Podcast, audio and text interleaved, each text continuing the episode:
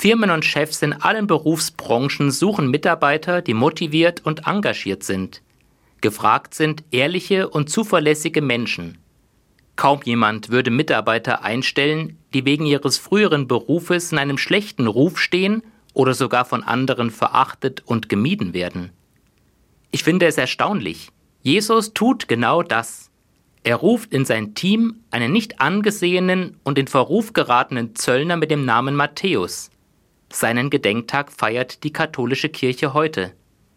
Zollpächter zur Zeit Jesu gehörten gesellschaftlich zur reichen Oberschicht.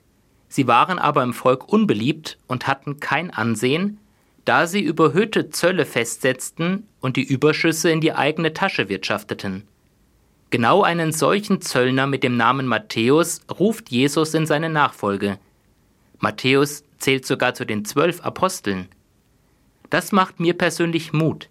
Ich muss nicht erst ein tadelloses Leben führen, alle Gebote und Gesetze Gottes erfüllen, um zum Freundeskreis Jesu zu gehören. Ich bin von Gott geliebt und gewollt, mit meinen Ecken und Kanten und auch mit den dunklen Seiten in meinem Leben. Das, was für Gott entscheidend ist, ist ein offenes Herz, das bereit ist, ihn und die Menschen zu lieben. Das reicht aus, damit mich Jesus zu seinen Freunden zählt.